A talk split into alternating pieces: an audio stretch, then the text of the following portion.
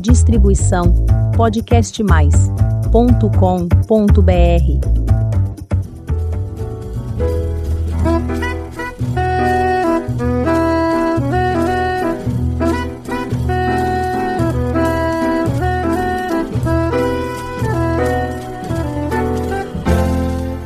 Olá, eu sou Elizabeth Junqueira do canal Avosidade.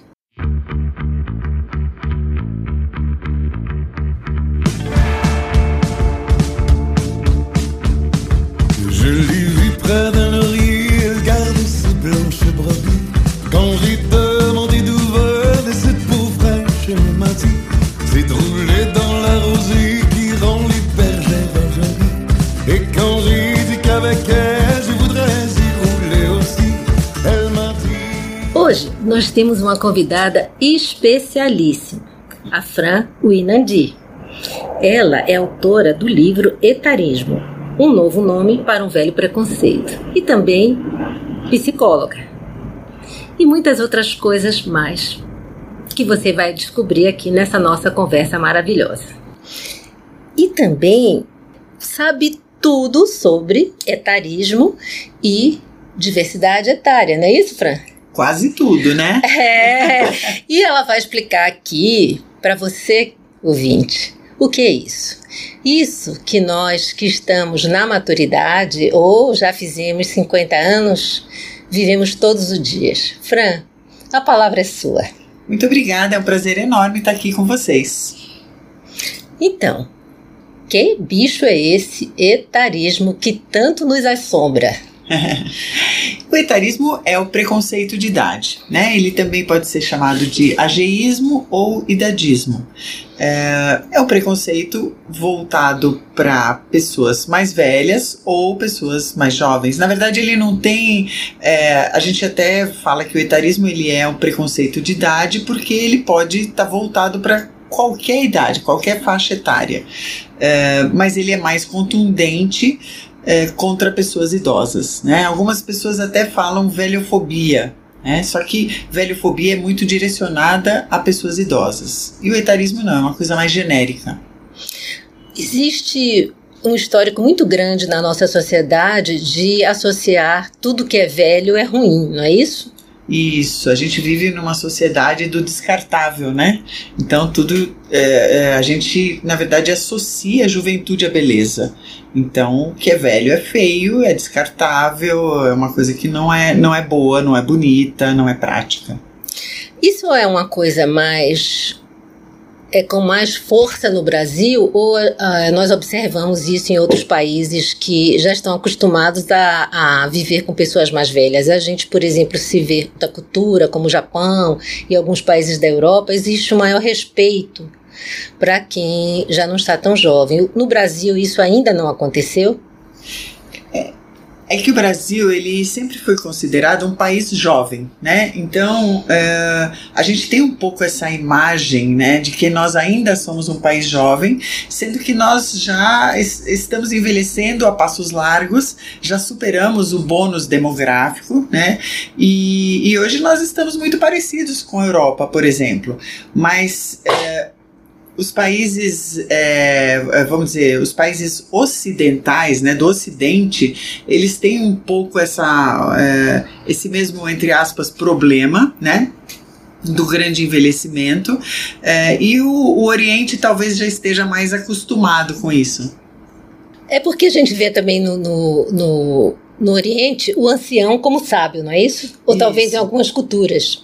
Isso, em culturas mais orientais a gente tem, é, tem isso, embora isso esteja mudando também, né? Eu já vi vários estudos que no Japão agora, com a entrada mais forte do capitalismo, é, o, o, etarismo já começa a aparecer também, né? Mas vamos dizer que assim, não dá para comparar com o Brasil, com os Estados Unidos, né? Com, com, com países ocidentais. Agora, a Europa ela já, ela já é velha há mais tempo, ela já está mais acostumada, então ela já tem é, talvez políticas mais antigas relacionadas a isso, né? Os países europeus. Mas o etarismo ele é muito forte por lá também, não significa que não seja né, é, é, que se fala mais a respeito há mais tempo. Acho que no Brasil a gente começa a discutir esse assunto agora, então é um assunto mais, é, mais novo, né? Todo, todo esse essa nova fase nossa, é, ela tem muitas, muitas vertentes que nós mesmos que estamos passando por esse processo temos que nos acostumar. Fran, você que trabalha com transição de carreira, a gente vê pessoas é, em processo mais avançado, já, vamos dizer, no meio das suas carreiras, que já tenham feito é, coisas muito boas, tendo que provar o tempo inteiro que foram boas. E isso lhe traz uma certa amargura, porque elas acham que têm que ser reconhecidas pelo que fizeram, embora sejam bastante valorizadas pelos que fizeram. Como é que a gente se posiciona sobre isso? A gente vê isso também não só no ambiente corporativo, no ambiente de família, a pessoa é, se amargurar por não reconhecerem o seu glorioso passado. Qual é o que é que a gente está errando aí? É, eu acho que algumas pessoas elas ficam muito presas a esse passado, a esse sucesso. Então, é, elas acham que não precisam se atualizar, elas acham que elas têm que ser reconhecidas, sei lá, pelos prêmios que elas receberam, pelo sucesso que elas tiveram. E, e aí elas param um pouco no tempo e esperam que as oportunidades caiam no colo, né? É, e aí fica um discurso, como você disse, um pouco amargurado, um pouco triste, que às vezes até atrapalha, por exemplo, num processo de seleção, quando elas participam é, de alguma oportunidade em alguma organização, porque fica uma coisa assim, ah, né, eu não consigo uma, uma posição, eu não consigo uma vaga, e eu que fui campeão de vendas em 1980 e bolinha, é, hoje estou aqui ninguém me reconhece, né? E sendo que a pessoa é, não está se atualizando, não está fazendo mais nenhum curso, não está procurando novos conhecimentos, ampliando o repertório nem nada. Então eu acho que tem um pouco é, tem, que, tem que se levantar, tem que se mexer. A gente fala muito em lifelong learning exatamente por conta disso, né? Uh, a informação ela corre muito rápido com a internet, com as redes sociais, né?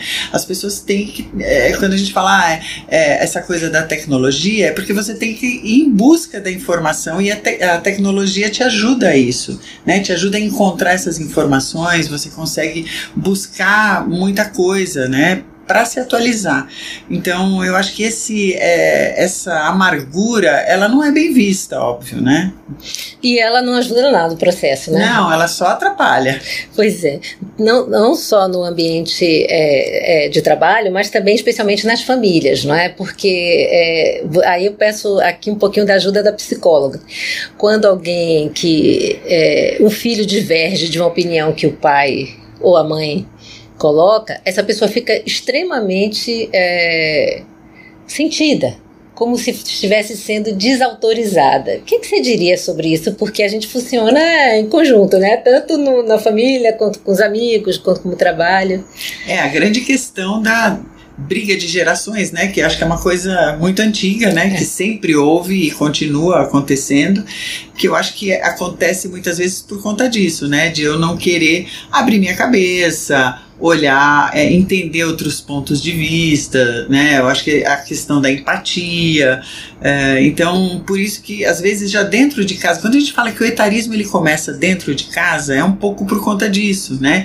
Então, os seus filhos olham para você e falam: "Puxa vida, você não se atualiza, né? Você não abre tua cabeça para novas opiniões, você é, fica parado no tempo". Então, o seu filho tá lá olhando para você e pensando: "Puxa vida, uma pessoa de, sei lá, 60 60 anos é uma pessoa velha, né?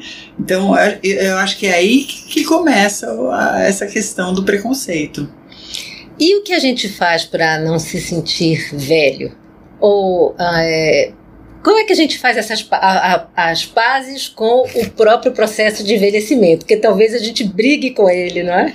A gente briga o tempo inteiro, né? É, assim, eu, eu senti muito essa, essa questão é, no momento da minha menopausa, né? Quando, quando eu comecei a entrar na menopausa, eu comecei a perceber que eu tinha vários preconceitos comigo mesma. Né?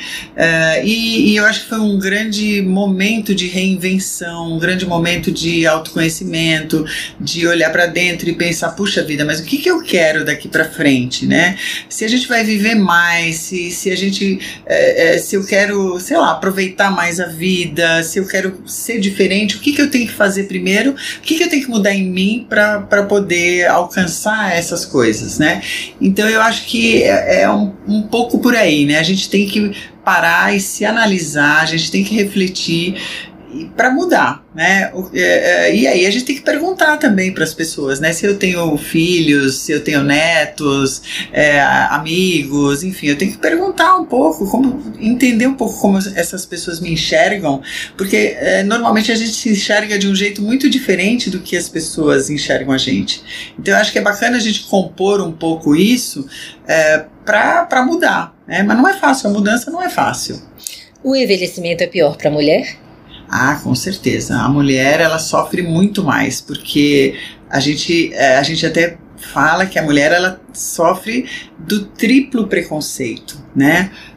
Um, a gente tem a questão de ser mulher, a gente tem a, a questão é, da juventude ligada à aparência. Então, nós mesmo, nós mesmas, né, temos dificuldade com essa questão do envelhecimento porque a gente se acha feia, a gente, a gente não se reconhece com as rugas, com os cabelos brancos e tudo mais. Então, é um momento difícil para a mulher. E a gente tem é, essa questão do preconceito da idade mesmo, né, que, que ela vem muito forte. E quando você começa a cruzar com outras questões, como, por exemplo, mulheres negras, é, mulheres é, que têm uma outra opção sexual, enfim. Aí você começa a, a ter essa interseccionalidade é, é criando novas barreiras de preconceito na sociedade. É o famoso preconceito empilhado? Então, esse é um termo interessante que eu, eu não conhecia, para ser sincero, né? A gente chama nos estudos de interseccionalidade, uhum. né? Mas acho bacana preconceito empilhado. Porque já deve, deve ser difícil carregar tanta coisa, não é? Exatamente, é difícil e eu acho que a mulher ela vai, ela vai acumulando esses preconceitos, né? Mas por outro lado, a gente está mais acostumada a brigar também, né? Do que os homens. Então eu acho que a gente talvez encare de uma forma mais sei lá, de uma forma um, um, pouco mais, não digo tranquila, mas eu acho que a gente vai mais à luta do que os nossos companheiros, né? Será que porque tivemos que fazer isso durante toda a vida, especialmente nós da geração baby boomer? baby boomer, geração X, eu acho que a gente é, é, sempre acumulou muitos papéis. A mulher sempre acumulou muitos papéis, né? Então, mas mesmo geração Y também, eu acho que a mulher, né? A mulher ela é dona de casa, porque se você parar para pensar, quem acaba cuidando da casa, mesmo trabalhando, é a mulher. A mulher que gerencia essa questão relacionada aos filhos, né? Então, por exemplo, eu trabalhando, cuidando do, do, do meu marido, das minhas filhas, né, da minha empresa, da minha consultoria, dos meus clientes, é, tendo que pensar no supermercado, tendo que pensar em tudo, então, é, nos meus pais, idosos. Então, assim, as mulheres, elas estão acostumadas a gerenciar todos esses papéis. Então, quando a, a, elas estão é, mais velhas, né, começam a acontecer essas questões mais fortes de preconceito, elas já estão um pouco mais acostumadas é, a lidar com essas dificuldades. Né? O homem muitas vezes ele simplesmente é, trabalhou, voltou para casa, trabalhou, voltou para casa, né? Ele não teve essa multiplicidade de papéis. E aí quando ele chega, sei lá, nos 55, 60, que ele perde o emprego, não consegue mais se realocar, ele entra em parafuso, porque ele não sabe o que fazer. E aí é, muitas pessoas falam: ah, vai empreender. Como assim eu vou empreender? Eu não tenho perfil empreendedor que, que eu vou fazer da minha vida? Eles ficam desesperados. A mulher não, ela empreende o tempo inteiro, ela sabe disso. É, são muitos papéis mesmo ao longo da vida e, e, e, tudo isso. Então, a gente pode concluir que o envelhecimento acaba sendo, por mais difícil que pareça, mais fácil para a mulher? Eu acho que, sob esse aspecto, sim, a mulher acaba meio que tirando de letra essas dificuldades, né? É, como diz a, a, a, nossa querida Miriam, é, a nossa antropóloga, né? a, a Miriam é, Goldenberg. Goldenberg, Uhum. a gente aperta o botão do F, né? e tudo bem, a gente vai embora e, e, e a gente manda ver. Mas eu acho que tem essas dificuldades que talvez no momento da menopausa dê esse chacoalhão, sabe? Que a gente fica um pouco perdida, né? Porque além da gente perceber que está envelhecendo, muitas vezes a gente está desempregada nesse momento, os filhos saíram de casa ninho vazio, a gente está com aqueles calores, a gente está com um monte de coisa acontecendo simultaneamente, né? Então eu acho que nesse momento talvez a gente é, é, fique um pouco perdida, sabe?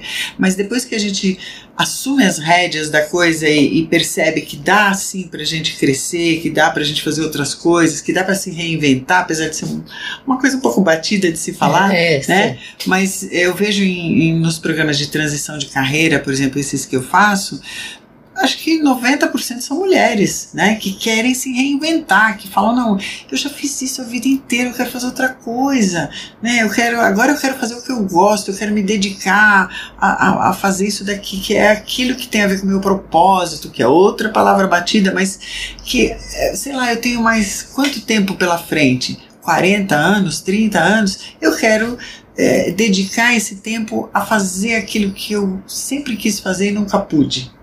Então eu acho que é, a mulher acaba pegando isso de um jeito diferente. O homem já fica assim, como ele sempre foi o provedor, né? Ai meu Deus, e agora? Como que eu vou fazer? Né? A empresa não vai me contratar, eu não tenho perfil empreendedor. Ai meu Deus. Então fica uma coisa assim, ó dia, ó céus. É, é bem mais difícil. Eu acho que é bem mais difícil. Bem, essa nossa conversa está sendo feita um dia após o falecimento da jornalista Glória Maria. Muito mais do que uma brilhante jornalista que experimentou tudo de telejornal, é, a marca dela foi a coragem e inspirar pessoas, especialmente as pessoas pobres e negras e que vieram de camadas mais sensíveis da sociedade a nunca aceitar o não como resposta. A grande contribuição, quer dizer, uma das grandes, talvez a maior, tenha sido isso. E a brincadeira que é, tem em torno dela é que a gente pode pensar é, que seria talvez uma forma de etarismo, mas não. Ela disse uma vez numa numa entrevista que quando ela morresse, ela gostaria que tivesse no túmulo dela a seguinte inscrição, não sei, é, assim, a mulher que nunca teve idade. Fran, como é que a gente pode nunca ter idade? O que, que a Glória Maria, além de ensinar todo mundo não aceitar nunca o não como resposta, a é, ter formado uma legião de, de pessoas que acreditaram que poderia, a vida teria muitas possibilidades. Como é que a gente pega isso pro etarismo? É, é uma coisa interessante, né? Porque a gente fala muito de geração ageless, né? Que é a geração sem idade, né? É, quando a gente fala de idade, a gente tem a idade cronológica, né? Que é essa que ela não gostava de, de falar a respeito, ou que ela brincava a respeito, que ela, é, na verdade, ela tirava a importância dessa, desse, dessa questão, porque é uma coisa que é realmente irritante, eu acho, quando você pega um artigo, é, numa, não, não é nem um artigo, uma matéria numa revista, que você tem lá, fulana de tal, tantos anos, ciclana, não sei lá, tantos anos, que é uma informação totalmente irrelevante de você ter a idade cronológica da pessoa do lado do nome, né? Então você pega numa revista, tem isso que eu, eu sinceramente acho que é, é totalmente irrelevante. É, e eu acho que ela estava se referindo muito a essa questão da idade subjetiva, né? Que é o quanto que você. É, o quanto que você. a idade que você sente ter, né? Ou. ou Uh, talvez aquela incongruência de como que você se sente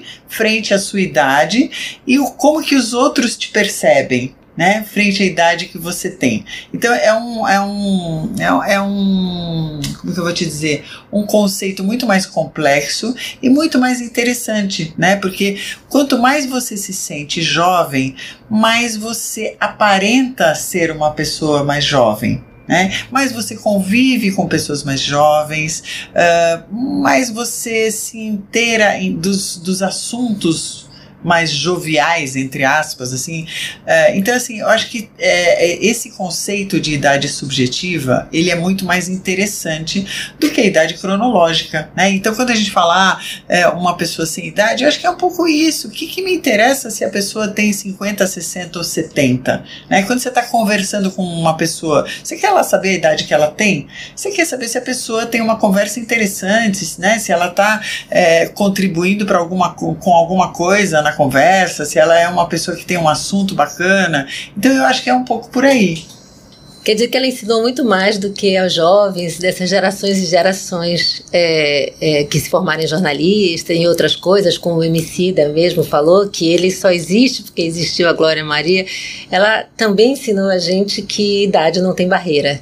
Com certeza. E aí o que eu adoraria é que as empresas pensassem assim, né? Parassem de olhar para a idade no currículo né? e, e começassem a querer conhecer as pessoas, saber o que, que as pessoas trazem de bom, qual que é o repertório, o que, que elas, do que, que elas podem contribuir, independente da idade. Né? Porque hoje, uma pessoa com mais de 60 anos não tem a menor chance numa, numa entrevista de emprego. Né? Não são nem chamados, aliás, né?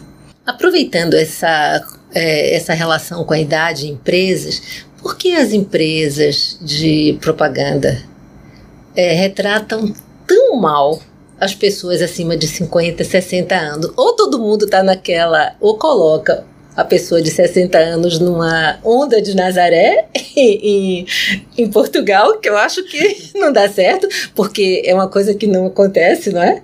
Ou então é, vem de uma aparência, uma coisa que, que absolutamente não existe. O que que.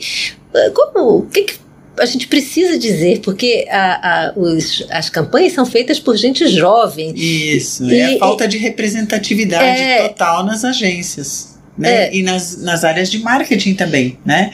Eu trabalhei como headhunter durante um bom tempo e assim, nas áreas de marketing normalmente você tem pessoas muito jovens e agora fazendo palestras, consultorias sobre diversidade etária, eu já fiz várias é, em agências de publicidade e propaganda, é, porque eles perceberam que eles não têm representatividade, não tem uma pessoa acima de 40 anos, não é nem de 50, na agência inteira, não tem. Então eles não conseguem é, ter a simpatia, eles não conseguem entender como é um cliente de 50 anos. E, e muitas vezes a maior parte dos clientes tem mais de 50 anos, né, que eles atendem.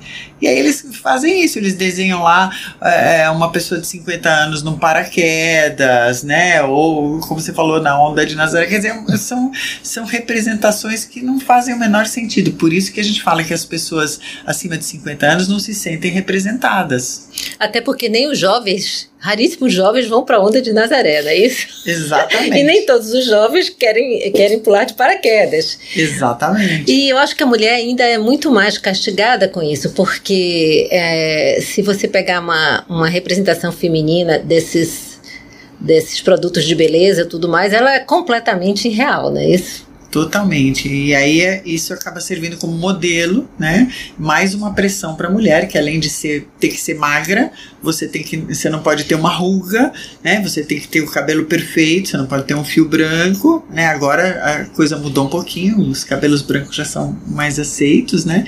Mas assim, é, fica uma pressão estética absurda para a mulher mais velha. E, e assim, é um negócio que você nunca vai conseguir alcançar, né? É, exatamente. É impossível. É impossível. Bem, síndromes vão e vêm e tem uma agora que está muito na moda, que é a famosa síndrome do impostor, ou síndrome da impostora. Fran, o que, que é isso? Isso é um negócio bem complicado e especialmente atinge as mulheres maduras, né? É aquela coisa de, de você sempre achar que tá devendo, sempre achar que você é menos do que você é é, enfim, é aquela insegurança que a mulher madura tem. Na verdade, os homens maduros também têm. É que eles demonstram menos, né? É, mas até eu lembrei agora, eu tô falando aqui, eu tô lembrando daquela pesquisa que foi, não sei se foi feita ou demonstrada no LinkedIn, né? Da história dos currículos, né? Quando tem uma vaga no LinkedIn, sei lá, vamos dizer que é, se o teu perfil atende uh, 90% do que está sendo solicitado, você, mulher, se candidata. Se não for isso, você não se candidata. Agora, o homem se atende, sei lá, eu estou chutando o número, mas era uma, uma diferença assim, tipo.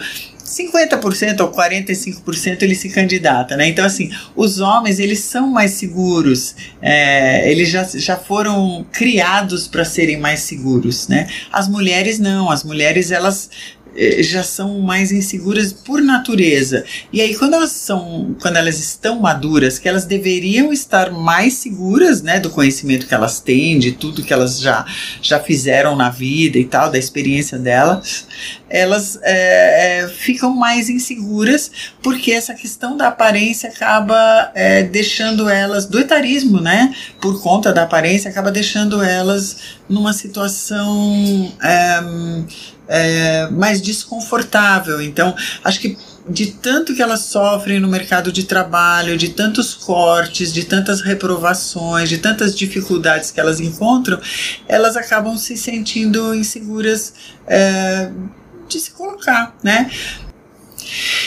Então, tem a questão da tecnologia também, né? Hoje a gente tem tanta informação nas redes e tudo que você nunca. Parece que você nunca sabe o suficiente. Então, é, sempre vai ter alguém que sabe mais do que você. Isso acaba deixando as pessoas mais inseguras, né? Porque, por exemplo, você começou, né, brincando, ah, a Fran sabe tudo sobre etarismo.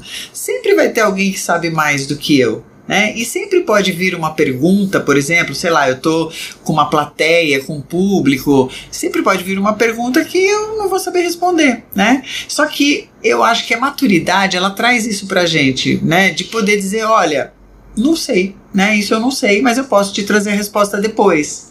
Agora, muitas pessoas acham que elas têm que responder tudo, que elas têm que saber tudo, e aí elas ficam apavoradas se elas não souberem responder alguma coisa. Então, eu acho que essa questão né, da, da síndrome do impostor, ou síndrome da impostora, porque ela é mais forte nas mulheres, é isso de você achar que você é uma impostora, de você achar que você está enganando todo mundo porque você não sabe tanto quanto as pessoas acham que você sabe. É um pouco daquilo que nossa é, a, a, geração é, que hoje está com 50, 60 teve que provar a vida inteira para entrar no mercado de trabalho, é, mais do que os homens, para se fazer respeitar. E aí tem que saber mais, senão não, não dava certo. É, eu acho que a mulher a vida inteira, né? É, eu tenho duas filhas que, que são de gerações mais novas e até hoje elas encontram esse, entre aspas, problema, né? Então elas são entrevistadas normalmente por homens, né? Quando vão fazer uma entrevista de trabalho, né? Até eu tô lembrando, uma das minhas filhas postou recentemente no Instagram dela é, uma mulher sendo entrevistada por oito, dez homens, né? Processo de seleção e ela fez uma brincadeira com isso. E é o que acontece mesmo, né? Quando você vai é, é, subindo, vai crescendo, é, você tem mais homens na cúpula, né? Ainda acontece isso nos dias de hoje, nós estamos em 2023. Aproveitando aí que você mencionou suas filhas, eu queria pegar o gancho da intergeracionalidade. É, tudo isso que nós vivemos foi muito rico. E isso não tem nada, nada de falso, nada de que não seja verdadeiro. Como é que nós podemos passar isso, especialmente para as mulheres mais jovens, para as meninas, para as filhas, para as netas, para o que virão, é, esse, é, essa condição de resistir e de se impor porque felizmente hoje nós conseguimos avanços muito grandes. Quando eu penso que a licença maternidade hoje tem seis meses e nós voltávamos com dois meses, eu lembro de voltar ainda com os, os bebês muito pequenos e tal. Que que além desses ganhos que efetivamente conseguimos de respeito às mulheres, o que que a gente pode ter mais assim do ponto de vista do acolhimento, do, de passar a experiência, mas não como se ela fosse um farol que iluminasse para trás. Um farol que iluminasse para frente e dizer que muito ainda tem que ser feito, mas nós podemos ajudar você nessa pavimentação. É, eu acho que esse é o grande trabalho de integrar gerações no ambiente de trabalho, especificamente, né? Lógico que eu acho que no dia a dia, na vida da gente, a gente tem que fazer isso em casa e tudo mais, né? É, mostrando o quanto, o quanto a gente pode aportar, né, de, de é, sei lá, de conhecimento, né, e o quanto a gente pode aprender com essas novas gerações também. Agora, no, no ambiente de trabalho, eu acho que é um, é, é um vamos dizer, é um, uma costura muito interessante de se fazer, é, mostrando para as novas gerações o quanto as gerações mais velhas podem contribuir né, é, trazendo esse tipo de coisa. E o quanto elas também podem contribuir trazendo, uh, vamos dizer, as, as, coisas delas, né? Porque a gente tem vários estereótipos negativos relacionados à idade, tanto Uh, com relação a pessoas mais jovens como com relação a pessoas mais velhas. Então a gente precisa, eu brinco, limpar o trecho primeiro, mostrar que essas coisas são estereótipos né, que não fazem o menor sentido e que são elas que dão origem aos preconceitos que os dois lados têm. Porque os dois lados têm preconceitos, os mais jovens com os mais velhos e os mais velhos com os mais jovens. Alguns demonstram mais, outros demonstram menos, mas é, os preconceitos estão lá. Então, quando a gente faz esse trabalho, aí sim a gente pavimenta é, um caminho é, interessante para todo mundo, né? Isso que você falou, por exemplo, hoje tem licença paternidade. Nunca se podia imaginar isso. É, é um, uma, é um avanço. Época, é um né? avanço na sociedade. É um avanço, né? É, uma das minhas filhas eu adotei e ela tinha mais de um ano. Né? E quando eu adotei, eu não tive é, direito à licença maternidade, porque ela já tinha mais de um ano. Olha que coisa absurda. Hoje já, já tem, né? Hoje a mãe que adota, independente da idade, ela tem direito à licença maternidade. E o que, que eu fiz? Eu pedi demissão. Porque como é que eu ia adotar uma criança e não, não poderia ficar com ela? Né?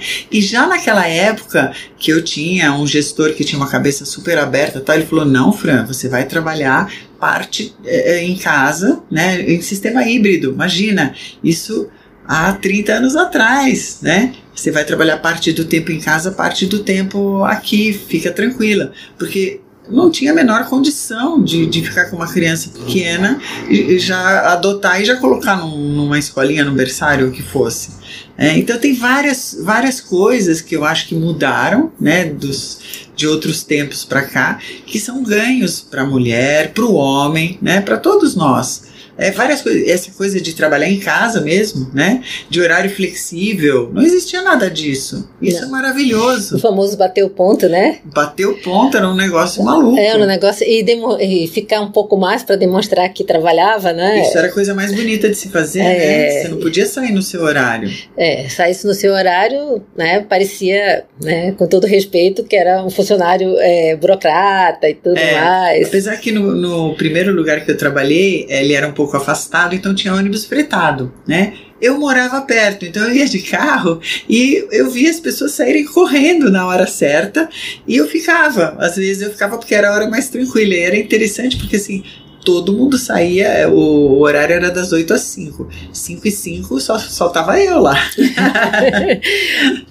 Mudou muito tudo, né? Muito. Muito. E, e, como é que é pra gente acompanhar essa mudança sem se perder? Porque realmente foi uma mudança muito grande. Eu acho que é, o pessoal que está na maturidade hoje teve uma, uma infância analógica, uma juventude que é, o pessoal mais jovem acha que o computador é coisa nova para a gente. Não é eu devo apresentá-los o DOS, que começou há muito tempo. Então, como é que a gente. E a gente não acabou não se perdendo tanto. Como é que a gente consegue dizer isso, que a gente teve essa capacidade de evoluir? Porque para os milênios é fácil, né? Já nasceu ali não teve maiores mudanças. É, eu acho que tem esse, esse é um grande estereótipo, né? A questão do preconceito com a questão da tecnologia, tecnologia né? Isso. É, por quê? Porque a gente não nasceu com o computador na mão, então, em tese, a gente não, não sabe mexer com tecnologia, né? Sendo que, como você falou, DOS, é, nossa, a gente teve é, DBase 3 Plus, eu tive aula de DBase 3 Plus lá atrás, algumas coisas que ninguém nem imagina. Não, eu trabalhei na é. implantação da ATM, que era é. Automático Telemachine, que é o famoso caixa eletrônico, que, e as pessoas faziam, nem sei quanto foi, isso já deve ter sido no, na década de 80. É. Então, a gente passou por várias fases. Várias fases. O que isso. acontece é que eu acho que a gente não tem essa velocidade, eu não tenho essa velocidade que as minhas filhas têm, né? É, que eu, eu, talvez não tenha tanta habilidade quanto elas têm, porque isso para elas é uma coisa muito comum, muito fácil, elas estão com aquilo ali o tempo inteiro, elas mexem com aquilo ali o tempo inteiro. Mas não significa que a gente não possa aprender. Então, eu acho que aí a gente pode falar de complementariedade. Por exemplo, às vezes eu vou fazer uma coisa, né, que, que envolve tecnologia, e eu peço para minha filha, ah, você não quer fazer para mim? Né? Eu peço porque eu sei que em dois minutos ela faz, eu Faço, faço, só que eu vou levar a tarde inteira para fazer. Então eu peço para ela e ela resolve para mim bem mais rápido, né? De um jeito bem mais rápido. E eu acho que no ambiente de trabalho é a mesma coisa. Agora, se liga um cliente muito bravo, né? Que quer resolver um assunto muito complicado. Uma situação de crise. Uma situação de crise, eu tenho certeza que se eu estiver trabalhando com ela, eu pego o telefone, ou sei lá, eu vou resolver, eu vou atender aquele cliente e vou resolver aquilo com muito mais tranquilidade. Então eu acho que é isso, a gente tem que ver aonde, como como que a gente pode enriquecer é, esse ambiente de trabalho, né? O que, como que a gente pode fazer um ganha-ganha? Fran, você já viveu ou já presenciou alguma situação de etarismo? Nossa, várias. Eu fui vítima de etarismo. É, eu acho até que eu vinha trabalhar com esse tema por conta disso, né?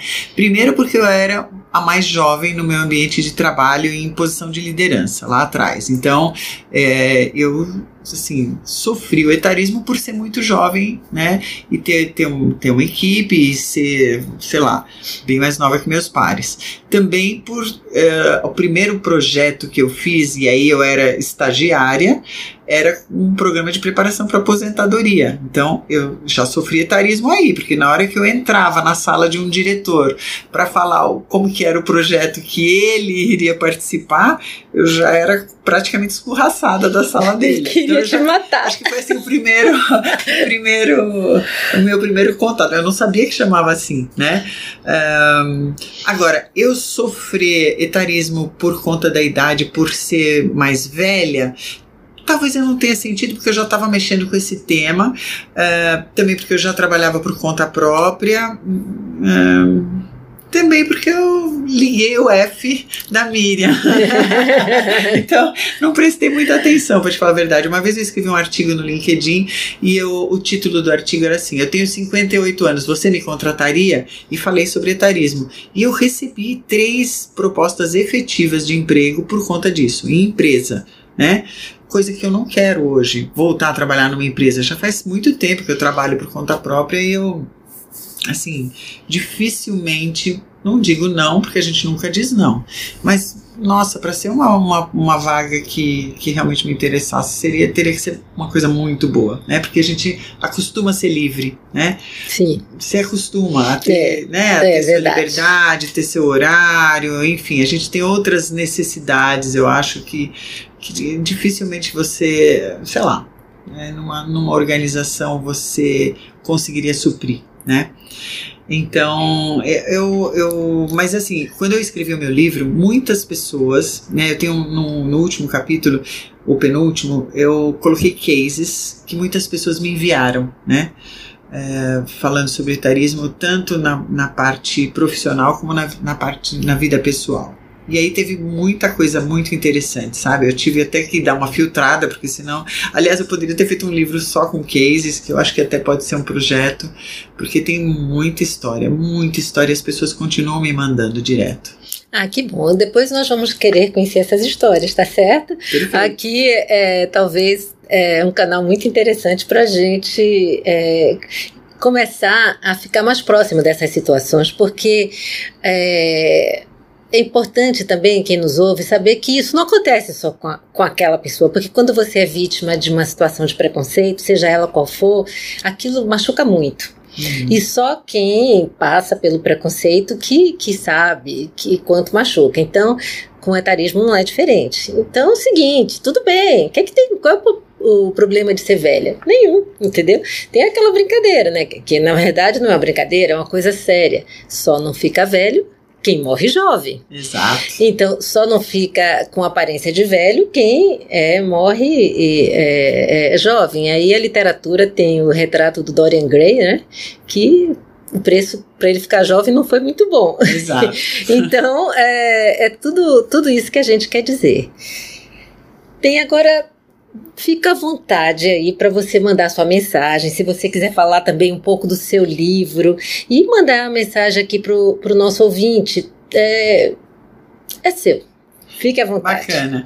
Não, eu acho que tem uma coisa que eu acho que é importante falar, porque às vezes, como eu tenho essa bandeira do etarismo, do preconceito etário e tal, é, não significa que eu acho que as pessoas não têm que se cuidar, sabe? É, porque as pessoas falam, ah, é, você tem que assumir a sua idade, né? Todo mundo envelhece. Não, mas eu acho que você tem que se cuidar, sabe? Eu acho que você é, tem que cuidar da cabeça, do corpo, do espírito. Então, é, você tem que se sentir bem com você. Eu acho que esse é um ponto importante.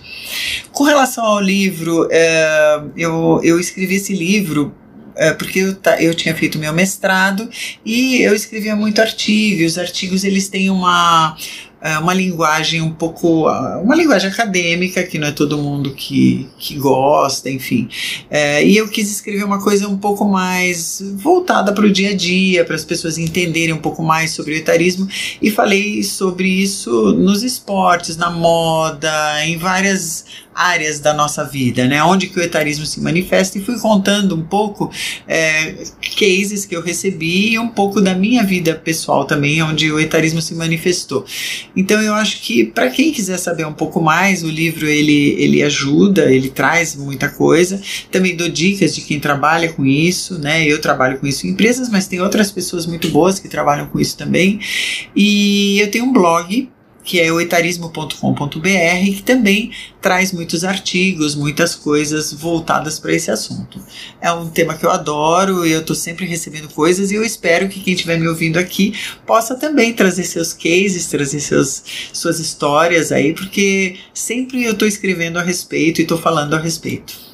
E é isso, gostaria muito de agradecer a oportunidade de estar aqui hoje. Ah, o agradecimento é nosso. Eu acho que a gente tem muito que aprender sobre isso, muito a aprender com você. E fiquei muito feliz com essa nossa conversa. Espero que a gente possa conversar outras vezes. Com certeza.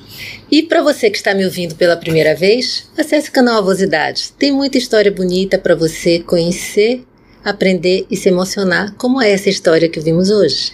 Essa conversa ótima. Toda semana tem episódio novo, quinta-feira, às 16 horas. Muito obrigada pela companhia e até o próximo episódio.